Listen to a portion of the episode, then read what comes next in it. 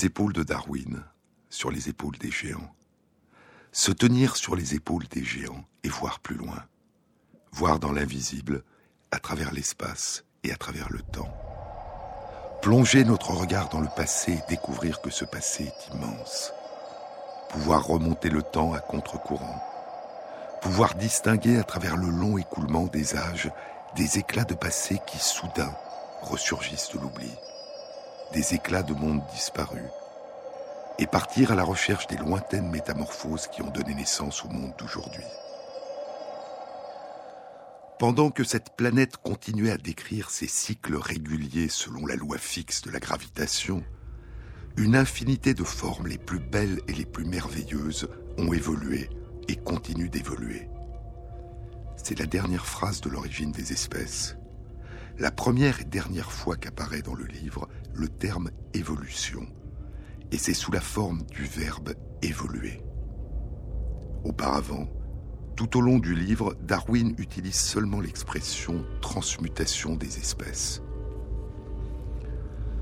Les cycles de rotation réguliers que notre planète accomplit autour de son axe en 24 heures et autour du Soleil en 365 jours un quart, ces cycles réguliers évoque la notion d'un éternel recommencement depuis la naissance de la Terre. Comme un sablier ou une clepsydre que l'on retourne sans fin, comme une horloge qui fait et refait le tour du cadran, un éternel recommencement.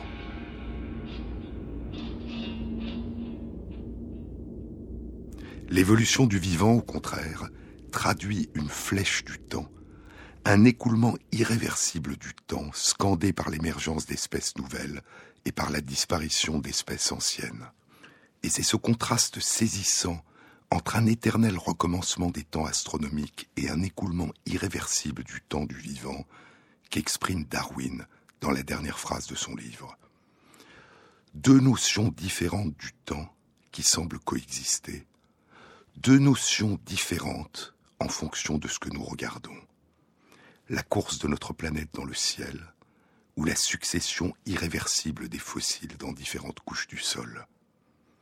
Pourtant, à l'échelle des temps géologiques, ces deux visions de l'écoulement du temps se rejoignent.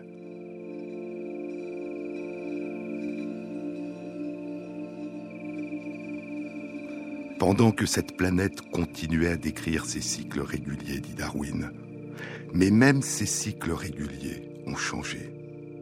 Même la durée de la succession jour-nuit a changé au cours de l'histoire de la Terre. La seule vérité durable, dit l'écrivaine américaine Octavia Butler, la seule vérité durable est le changement. La seule permanence est le changement, la transformation.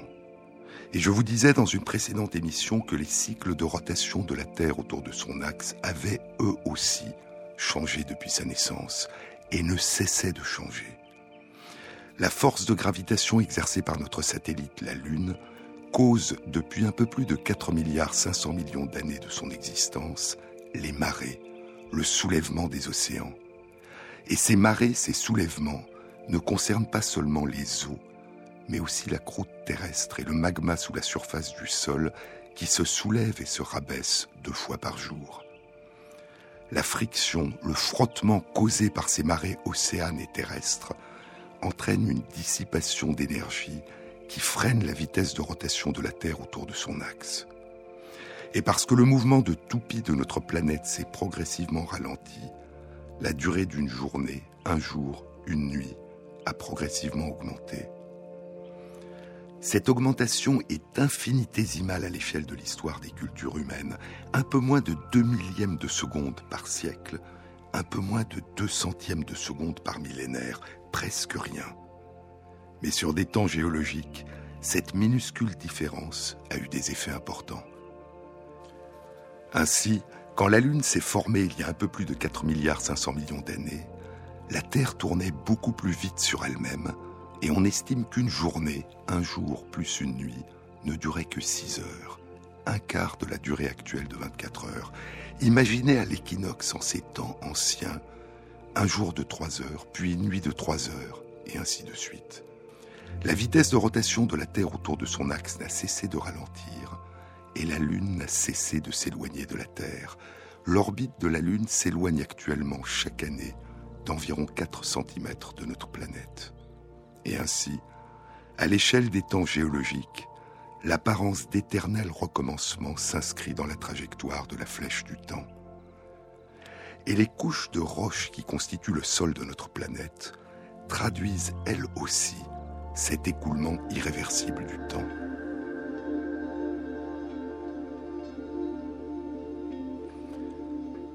Niels Steensen, Nicolas Sténon, est un médecin anatomiste et naturaliste danois qui s'est installé à Florence, où il est le médecin personnel du grand-duc de Florence, Ferdinand II de Médicis.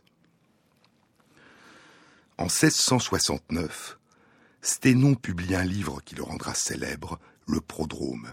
Le titre complet de son livre qu'il a écrit en latin est Le Prodrome de la dissertation de Nicolas Sténon concernant un corps solide inclus par un processus naturel dans un autre corps solide. Les principes qu'il propose dans son livre serviront de base aux principes fondamentaux de la stratigraphie, l'étude de la succession des différentes couches ou strates géologiques. À l'époque où chaque strate de roche s'est formée, écrit Sténon, la seule matière qui était au-dessus était composée de fluide. Et pour cette raison, à l'époque où la couche la plus basse, la plus profonde s'est formée, aucune des couches situées aujourd'hui au-dessus n'existait. Les couches de roche se sont donc formées successivement, avec les plus anciennes en dessous et les plus récentes au-dessus, à moins que des processus ultérieurs n'aient entraîné des modifications de ce principe. C'est le premier principe qu'il propose, le principe de superposition. Les strates de roches qui sont aujourd'hui perpendiculaires à l'horizon ou inclinées par rapport à l'horizon ont été originellement parallèles à l'horizon, c'est-à-dire horizontales. C'est le second principe, le principe de l'horizontalité initiale. Les matériaux qui forment une strate étaient originellement continus tout le long de la surface de la Terre, sauf si un autre corps solide leur barrait la route. C'est le troisième principe, celui de continuité latérale. Ce principe, écrit Patrick de Wever dans Le beau livre de la Terre, ce principe explique pourquoi des deux côtés d'une vallée qui a subi une érosion, on trouve dans les collines les mêmes couches qui n'ont pas subi la même érosion. L'idée paraît simple aujourd'hui, mais elle a révolutionné les travaux scientifiques de l'époque et a donné à Nicolas Sténon une renommée mondiale. Et ainsi, ce qu'a proposé Sténon, c'est que plus on va loin dans les profondeurs des strates de roches de la Terre, et plus on s'aventure dans le passé. Sténon a adopté l'âge de la Terre tiré d'une lecture littérale de la Bible, qui avait déterminé un âge situé entre 5500 et 6000 ans. Mais il n'en restait pas moins qu'il disait que voyager à travers l'espace dans les profondeurs des roches, c'est voyager à travers le temps. Il se trouve que c'est un autre Danois qui, sept ans après la publication du livre de Sténon, parviendra à une même conclusion dans un tout autre domaine. En 1676, l'astronome danois Ole Christensen Romer propose que la lumière se déplace à travers l'espace avec une vitesse finie. Que la lumière, comme les planètes, planétesse, littéralement errante, vagabonde, que la lumière, elle aussi, est vagabonde, errante à travers le ciel. Et ainsi, Romer révélera que la lumière n'est pas instantanément visible au moment où elle est émise, mais qu'elle voyage, et qu'elle met d'autant plus de temps à nous parvenir que sa source est loin de nous. Ce que nous voyons comme l'instant présent est toujours déjà du passé. La lumière reflétée par la Lune met un peu plus d'une seconde à nous parvenir. La lumière de la surface du Soleil met un peu plus de huit minutes à nous parvenir. Mais il y a aussi, et Romer ne pouvait en avoir la moindre idée, il y a aussi dans notre perception de la lumière du Soleil un décalage temporel beaucoup plus important encore. Écoutons l'astrophysicien Jean-Pierre Luminet. Le Soleil est une sphère de gaz composée principalement d'hydrogène. Au centre, la température est de 1,5 million de degrés Celsius. Le cœur du Soleil est un gigantesque réacteur nucléaire dans lequel des noyaux d'hydrogène fusionnent en une réaction en chaîne continue qui produit des noyaux d'hélium, ce qui entraîne une légère perte de masse. La masse perdue se convertit en énergie, moitié sous forme de lumière et moitié sous forme de particules appelées neutrinos. Chaque seconde, notre étoile, le Soleil, transforme ainsi 4 millions de tonnes de sa masse en une énergie qui doit traverser les couches du Soleil pour parvenir à sa surface. Ce processus permet à notre étoile de briller depuis un peu plus de 4 milliards 500 millions d'années. Et nous ne devons pas craindre qu'elle épuise son combustible dans un avenir proche. Ses réserves devraient lui permettre de briller pendant encore 4 à 5 milliards d'années. Le Soleil est situé à 150 millions de kilomètres de la Terre et sa lumière met 8 minutes et 20 secondes à nous parvenir. Mais le décalage temporel entre l'émission de cette lumière et notre perception est beaucoup plus important que ces quelques minutes, car cette lumière qui nous parvient est beaucoup plus ancienne. La lumière libérée au centre du Soleil, dit Jean-Pierre Luminet, met au moins 100 000 ans pour franchir les 700 000 kilomètres qui la séparent de la surface du Soleil. Car la lumière interagit sans cesse avec les particules chargées, les protons, les électrons de l'intérieur du Soleil. En revanche, les neutrinos dont la propriété caractéristique est d'être insensibles aux forces électromagnétiques, les neutrinos traversent le Soleil du centre à la surface en un peu plus de deux secondes. Un détecteur de neutrinos solaires voit donc directement le cœur du Soleil en quasi instantané, alors que la lumière du Soleil ne nous donne à voir que sa surface. Une lumière qui, au moment où nous la distinguons, a commencé à être émise il y a déjà au moins cent mille ans. Mais il y a dans le ciel des lumières visibles à l'œil nu qui nous viennent d'avant encore. La lumière émise par la galaxie d'Andromède une galaxie située à une distance de plus de 2 millions d'années-lumière de notre Voie lactée, mais visible à l'œil nu la nuit, en particulier à l'automne dans l'hémisphère nord, la lumière de la galaxie d'Andromède que nous percevons aujourd'hui a été émise il y a plus de 2 millions d'années. La source d'une lumière que nous percevons peut même avoir disparu. Une étoile que nous voyons briller dans la nuit peut avoir disparu depuis longtemps. Ce que nous voyons dans le ciel est toujours du passé. Et voir loin dans l'espace, c'est voir loin dans le passé. Que ce soit dans le ciel, au-dessus de nous, ou dans le sol, sous nos pieds. Plonger notre regard loin dans le ciel ou sous le sol, c'est plonger notre regard dans notre passé le plus lointain, celui dont nous étions absents. Alors, nous errons, dit Pascal, nous errons dans des temps qui ne sont pas les nôtres. Apprends à connaître le passé, écrit Octavia Butler. Apprends à connaître le passé, laisse-le te toucher, puis laisse le passé s'en aller. bonheur, des mouvements délicats, juste sous mes doigts si fragiles qu'elle seule peut voir et sentir.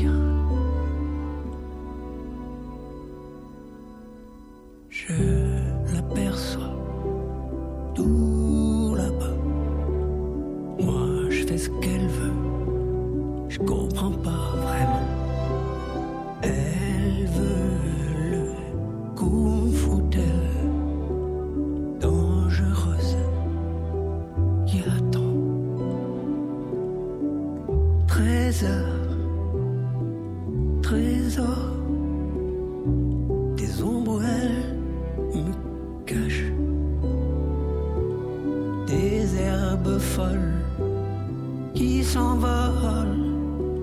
Je parcours presque ses envies. Je l'aperçois tout là-bas. Moi, je fais ce qu'elle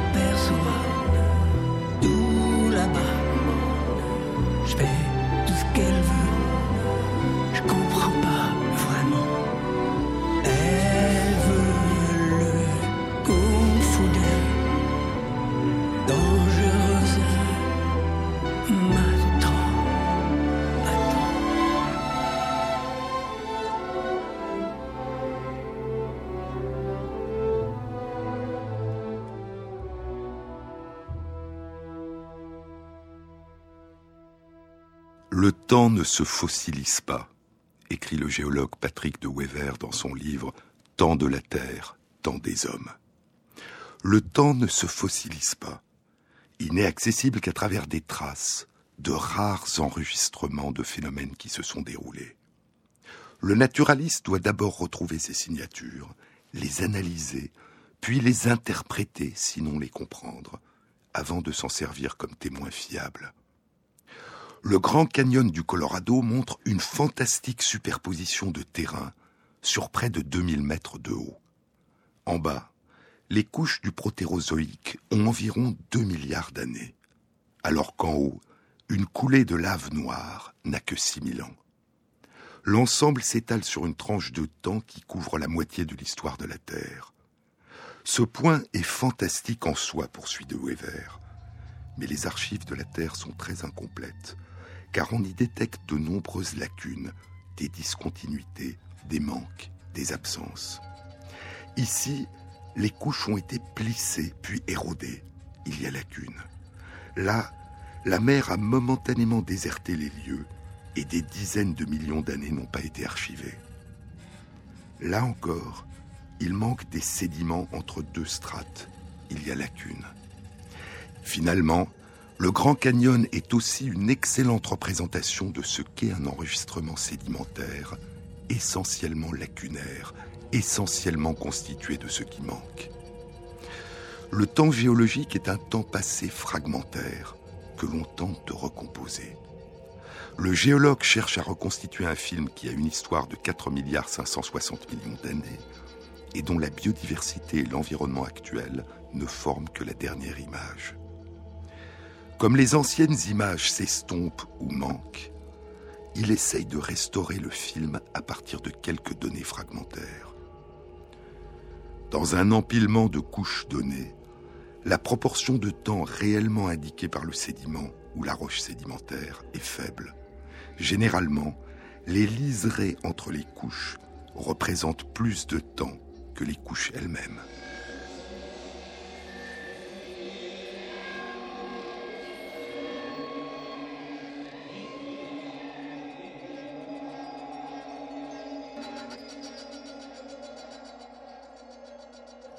Les roches, dit aussi de Wever, les roches sont comparables à des palimpsestes. Palimpseste, du mot grec qui signifie regratter, gratter à nouveau. Ces parchemins anciens que réutilisaient les moines copistes du Moyen Âge. Ils grattaient et effaçaient l'écriture des auteurs de l'Antiquité romaine pour inscrire sur les parchemins remis à neuf des textes religieux mais la trace des écrits anciens a pu parfois être distinguée, et les humanistes de la Renaissance ont pu parfois faire réapparaître les écrits perdus, les livres de Cicéron ou de Sénèque. Les roches sont comparables à des palimpsestes, dit Patrick de Wever. Le géologue cherche à décrypter chacun des témoignages. On voyage à travers le temps, à travers des siècles, des millions de siècles même. Et cette ivresse nous amène à voir des continents se rapprocher, s'épouser, se chevaucher, divorcer. Mais des phénomènes même extrêmement fugaces peuvent nous parvenir s'ils ont été enregistrés. C'est ainsi que l'on trouve des traces de gouttes d'une pluie tombée il y a plusieurs centaines de millions d'années. Phénomène extrêmement fugace, mais qui a néanmoins été enregistré dans des sédiments. Ce sont des instants qui traversent le temps. Comment ces traces nous sont-elles parvenues? Tout commence avec la pluie et un sédiment extrêmement fin. Le début d'une averse interrompue a imprimé quelques gouttes, et quelques gouttes seulement, sinon les traces auraient été effacées. Puis il ne se passe plus rien, rien que du temps. Suffisamment de temps pour qu'un voile bactérien puisse se développer à la surface du sol et créer ainsi une sorte de vernis protecteur qui va mouler la surface où se sont imprimées les quelques gouttes de pluie. Alors, un fin sédiment pourra de nouveau se déposer et recouvrir les empreintes, et la structure aura quelque chance d'être préservée.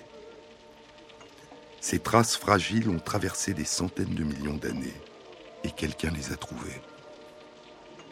On en connaît en France près de l'Odève, dans des grès rouges qui ont presque 260 millions d'années. D'autres dans l'Ain, sur des calcaires clairs qui ont été utilisés pour la lithogravure et qui ont 150 millions d'années. Mais il n'y a pas que les empreintes de gouttes de pluie, il y a aussi les empreintes des vagues. Sur la péninsule de Crozon, en Bretagne, poursuit de Wever, près de la plage de Camaret, il y a une grande dalle de grès. Et sur cette dalle, il y a des traces de vagues. Ces ondulations gravées dans la pierre représentent des rides de sable qu'on peut observer sur une plage lorsque la mer se retire. Ces marques ont été enregistrées il y a 460 millions d'années. C'est à peine croyable, il est vrai, et même le géologue le plus endurci ressent une réelle émotion quand il découvre de tels objets. Une beauté éphémère. Et quand cette fugacité a été transformée en une espèce d'éternité, ajoute de Wever, une sensation forte nous envahit, faite d'admiration et de respect.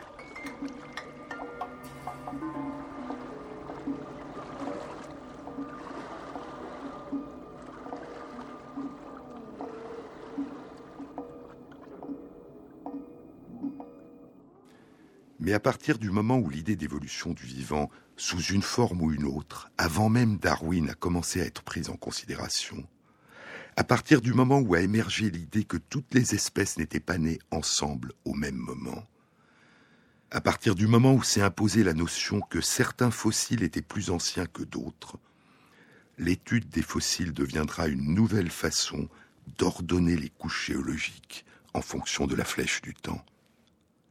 Deux couches géologiques contenant les mêmes fossiles seront alors considérées comme ayant le même âge et de la stratigraphie émergera la biostratigraphie ou paléontologie stratigraphique. Parmi les témoins du temps passé, dit de Wever, le plus évident demeure le fossile, qu'il soit le reste d'un organisme, une dent, un squelette, ou une trace de son activité, un terrier, une trace de son déplacement. Mais encore faut-il que les fossiles soient présents et qu'on les découvre. Et on ne peut les trouver que dans des roches d'origine sédimentaire, c'est-à-dire qui proviennent de l'accumulation de sédiments. On ne peut pas les trouver dans les roches qui sont issues des profondeurs de la Terre, comme les roches magmatiques, les basaltes, les granites, et les roches qui ont subi de très profondes modifications dues à la chaleur ou à la pression, comme les roches métamorphiques, les micachistes, les gneiss. Les fossiles représentent des jalons dans l'histoire de la Terre et ils permettent d'évaluer des durées, relatives certes, mais des durées.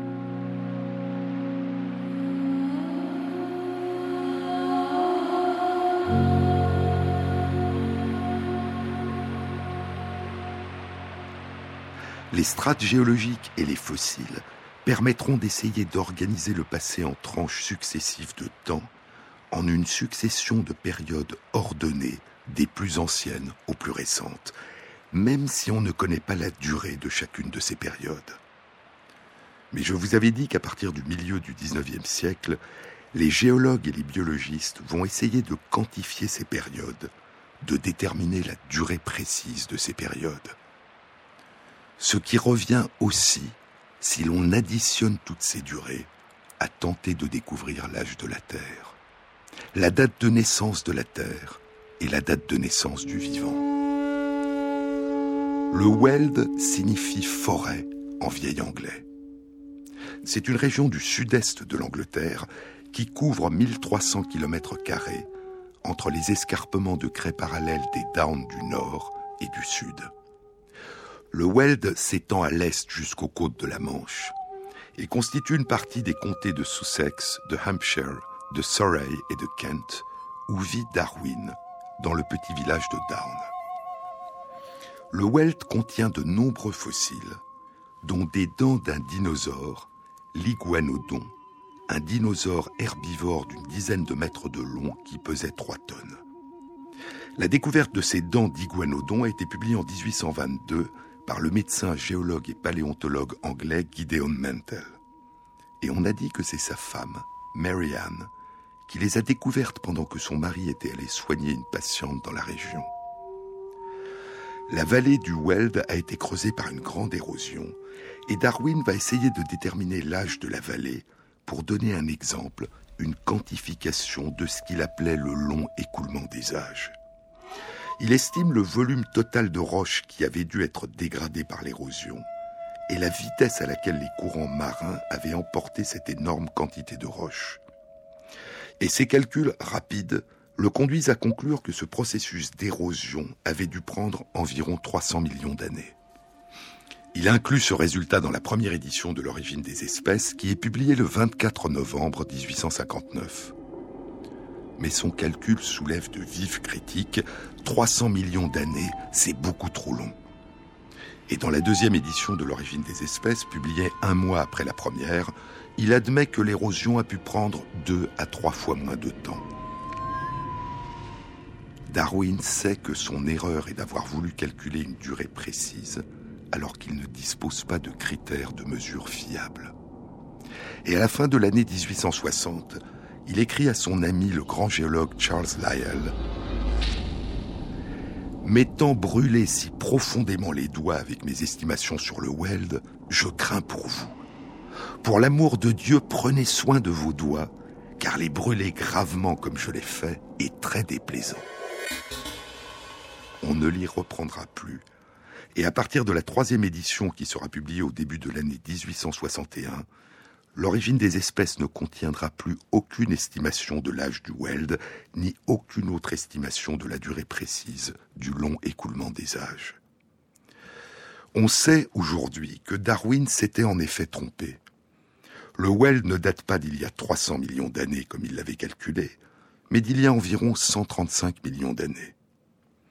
L'ironie rétrospective, c'est que 135 millions d'années, c'est beaucoup plus de temps que ce qu'estimaient les détracteurs de Darwin, et c'est plus que le temps que le grand physicien Sir William Thomson attribuera un an plus tard, en 1862, à l'âge de la Terre.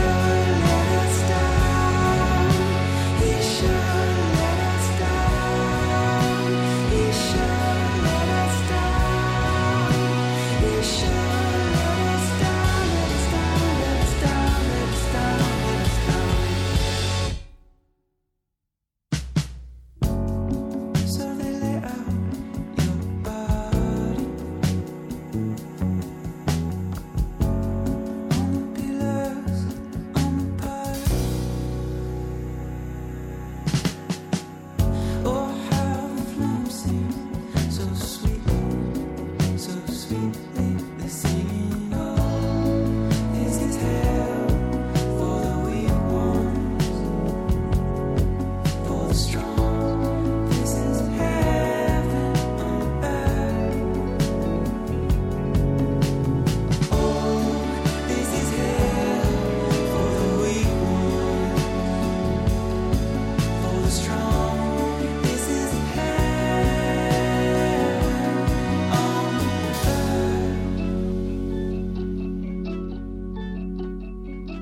Les épaules de Darwin, France Inter, Jean-Claude Amezen. Je vous avais dit dans une précédente émission que le grand physicien William Thomson n'avait cessé durant 35 ans de réduire progressivement l'âge de la Terre qu'il avait calculé. En 1862, il avait calculé un âge de 98 millions d'années, avec comme limite supérieure un âge de 400 millions d'années. Six ans plus tard, en 1868, il plaçait la limite supérieure à 100 millions d'années. Huit ans plus tard, en 1876, il réduisait encore la limite supérieure à 50 millions d'années. Et onze ans plus tard, en 1887, il avait aussi réduit la limite supérieure de l'âge du Soleil, et donc indirectement de la Terre, à 20 millions d'années. Darwin est mort depuis quatre ans. L'étau s'est resserré sur sa théorie et les biologistes comme les géologues tentent de résister.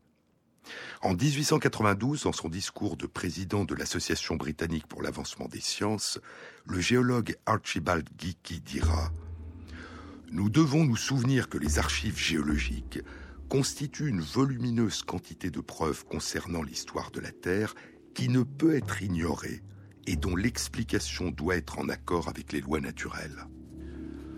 Si les conclusions déduites de l'étude la plus attentive de ces archives ne peuvent être réconciliées avec celles tirées d'approches de la physique, ce n'est sûrement pas trop demandé que d'exiger que ces dernières soient aussi révisées. Je suis persuadé qu'il doit y avoir certaines erreurs dans les raisonnements de la physique, bien que je ne prétende pas être capable de dire où ces erreurs peuvent être trouvées. Et Geeky poursuit il me semble que certains présupposés inexacts ont été faits, ou que certaines considérations ont été négligées, dont on finira par voir qu'elles ont faussé les conclusions. Et lorsqu'elles seront convenablement prises en compte, elles accorderont une durée suffisante à l'âge de la Terre qui sera compatible avec les interprétations raisonnables des archives géologiques. Mais les géologues et les biologistes ne peuvent que protester qu'il leur faut plus de temps que n'en accordent les physiciens. Ils ne peuvent pas questionner la rigueur, l'élégance et la logique des concepts de la physique et des calculs mathématiques qu'ils ne comprennent pas. Trois ans s'écouleront. Et le 3 janvier 1895, dans un article de quatre pages publié dans Nature, c'est un mathématicien qui va pour la première fois défier sur son terrain Sir William Thomson, devenu Lord Kelvin. John Perry, mathématicien, physicien et ingénieur, est un ancien élève, assistant et collaborateur de Kelvin. Il deviendra dix ans plus tard président de la Société de physique de Londres. Sa critique est fondée sur le même argument que celui qu'avait formulé un quart de siècle plus tôt, en 1869, le défenseur passionné de Darwin qu'on a appelé le bulldog de Darwin, Thomas Henry Huxley lorsqu'il avait engagé un débat public avec William Thomson sur l'âge de la Terre. Souvenez-vous, les mathématiques, avait dit Huxley, peuvent être comparées à un moulin d'excellente qualité qui moue au plus haut degré de finesse ce que vous lui donnez à moudre. Mais ce que vous obtenez dépend néanmoins de ce que vous lui donnez. Et de même que le meilleur moulin du monde n'extraira pas de la farine de blé à partir de cosses de petits pois, des pages de formules mathématiques ne produiront pas de résultats précis à partir de données trop vagues. Perry ne cite pas Huxley. Mais alors que Huxley devait se contenter d'une critique de principe, Perry maîtrise les concepts de physique et les outils mathématiques nécessaires pour démontrer les conséquences de cette critique. Perry commence son article en disant J'ai parfois reçu de la part d'amis intéressés par la géologie une demande de critiquer les calculs de Lord Kelvin concernant l'âge probable de la Terre.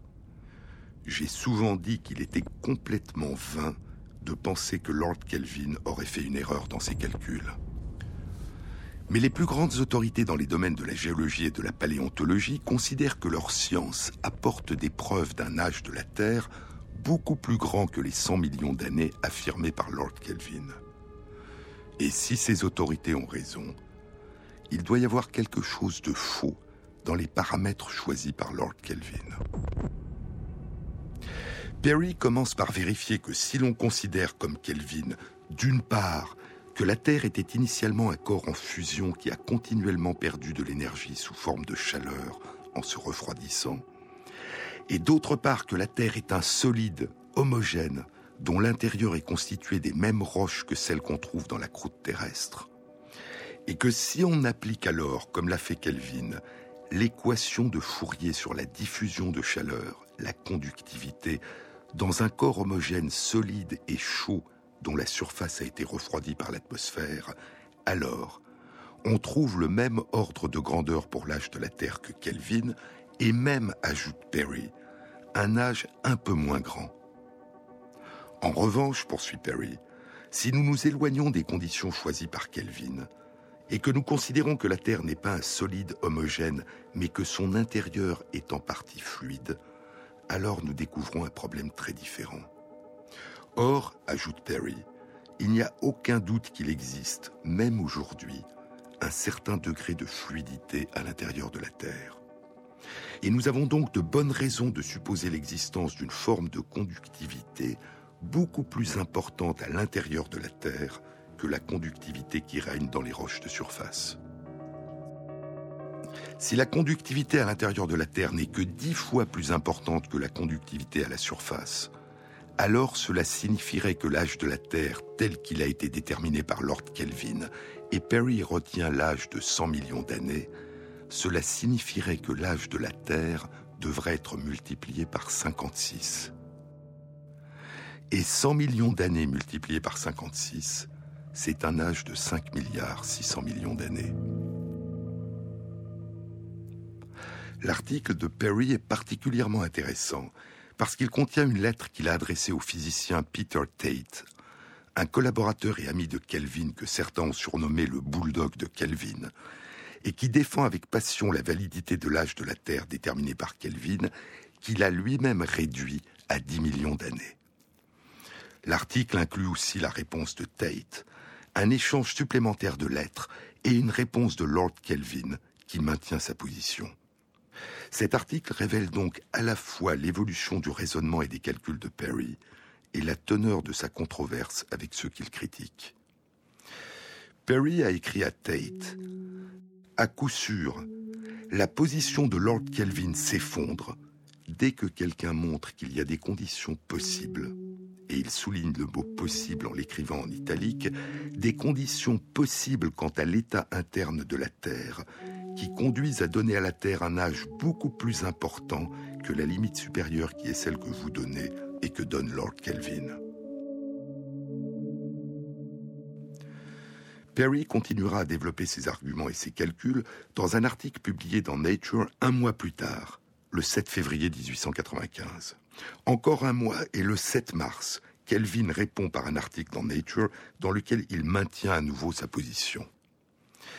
Et il cite en soutien l'article d'un géologue, le géologue américain Clarence King, directeur de la Commission des études géologiques des États-Unis, qui a publié deux ans auparavant un article déterminant que la Terre est âgée de 24 millions d'années. Et Kelvin conclut que cet âge de la Terre, d'environ 24 millions d'années, est en accord avec l'âge de 15 à 20 millions d'années qu'il a lui-même trouvé pour le Soleil. Perry répond par un nouvel article le 18 avril, toujours dans Nature. Dans cet article, il insiste à nouveau sur sa démarche. J'ai pris un certain nombre d'exemples qui pouvaient être travaillés mathématiquement, dit-il. Mais je n'ai jamais prétendu que l'un de ces exemples représentait l'état réel de la Terre. Il prouve simplement qu'il y a des conditions internes possibles, et il souligne le mot possible, qui donnerait des âges énormément plus grands que ceux que les physiciens ont été enclins à allouer. Parmi les nombreux résultats que j'ai obtenus, je n'ai pas essayé d'en présenter un comme étant plus exact qu'un autre, bien que certains aient pu sembler plus probables que d'autres. Il n'était pas dans mes objectifs d'obtenir une estimation exacte. En effet, j'ai essayé de montrer qu'il était impossible à un physicien d'obtenir une estimation exacte, étant donné qu'il y avait toutes sortes de présupposés possibles qui conduisaient à de nombreuses réponses possibles. Et il concluait par ces mots. Si les paléontologues ont de bonnes raisons de demander des durées beaucoup plus importantes, en tant que physicien, je ne vois rien qui leur refuse une durée beaucoup plus longue que la plus grande des estimations qui ont été faites par les physiciens, et ils proposent une durée de 2 milliards d'années.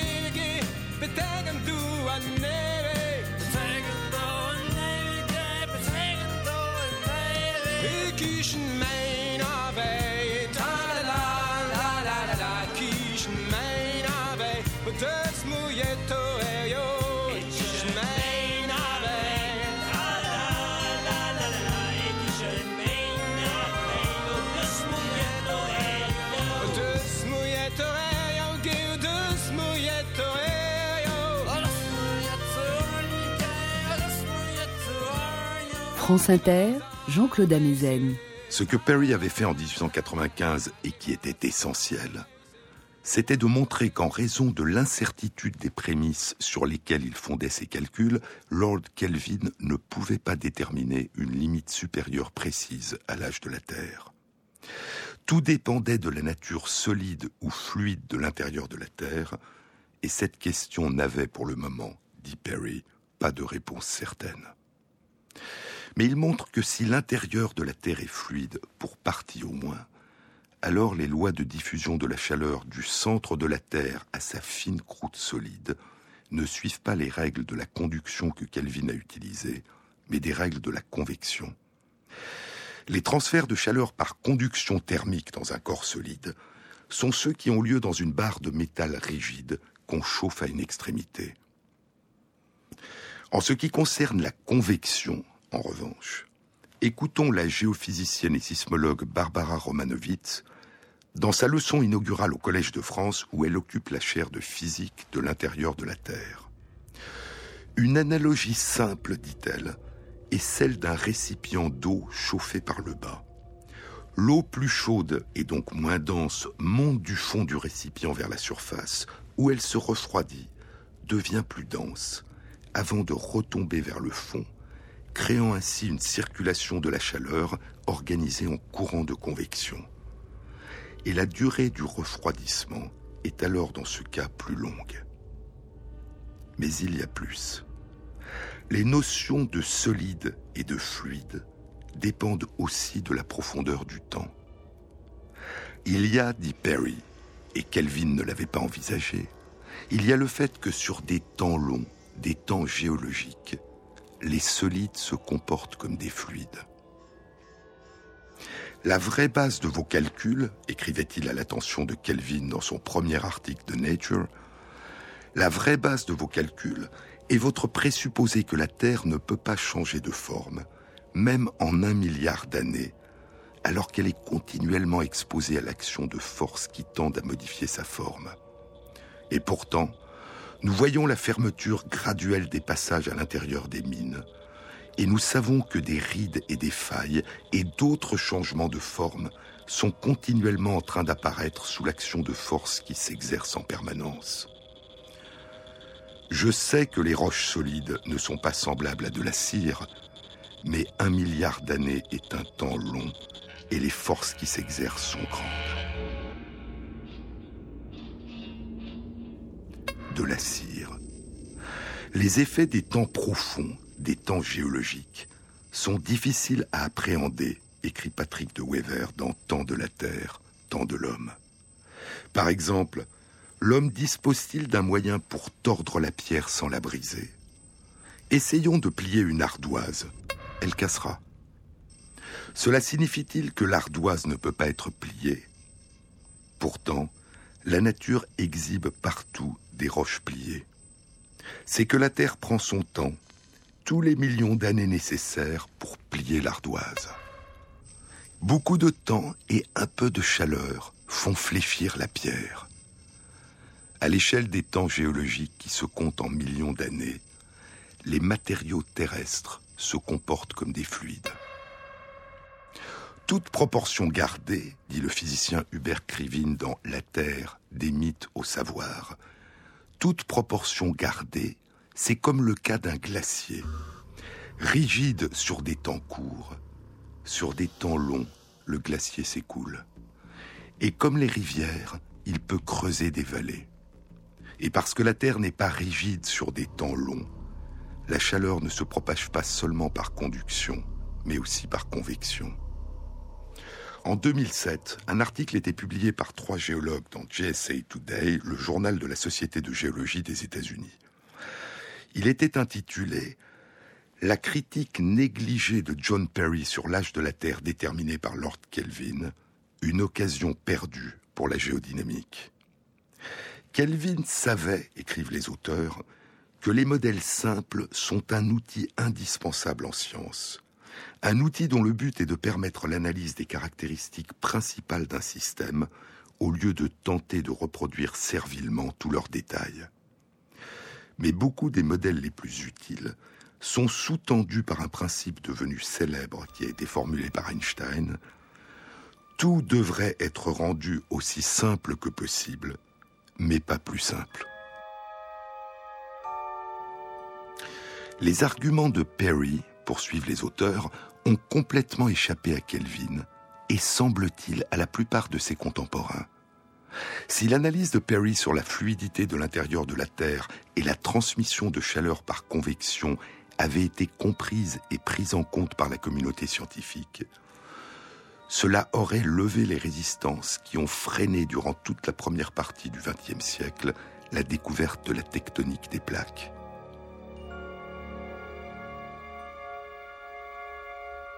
Car c'est la fluidité de l'intérieur de la Terre, où la chaleur circule par convection, dans les courants de convection, qui explique les mouvements de la douzaine de plaques tectoniques mobiles qui constituent la croûte terrestre froide et rigide de la surface de notre planète. Au long des courants de convection qui parcourent l'intérieur de la Terre, remontent aussi les panaches, des roches extrêmement chaudes venues des profondeurs du manteau terrestre. Et une étude publiée dans Nature il y a quatre mois, en novembre 2015, suggère qu'il y a très longtemps, ce sont des panaches qui, en brisant la croûte terrestre, ont été à l'origine de la fragmentation de cette croûte qui a fait émerger les premières plaques tectoniques. Mais revenons à l'année 1895. John Perry écrit Joe Birchfield dans son livre Lord Kelvin and the Age of the Earth, Lord Kelvin et l'âge de la Terre, John Perry avait retiré la façade de certitude mathématique qui recouvrait les arguments du physicien, et il avait révélé la structure des hypothèses et des présupposés sous-jacents. Peut-être que son attaque n'avait pas été nécessaire. La masse de preuves accumulées par la géologie et la paléontologie avait suffi à convaincre de nombreux géologues que les physiciens devaient avoir tort. Mais Perry avait montré de quelle façon les certitudes des physiciens devaient être remises en question. Et en procédant ainsi, il avait encouragé le sentiment croissant de confiance des géologues. Il n'avait pas offert une alternative chronologique, mais il avait légitimé l'avertissement de Huxley concernant les limites du moulin mathématique. Et après une trentaine d'années, le spectre de la certitude des mathématiques cessera de hanter la géologie.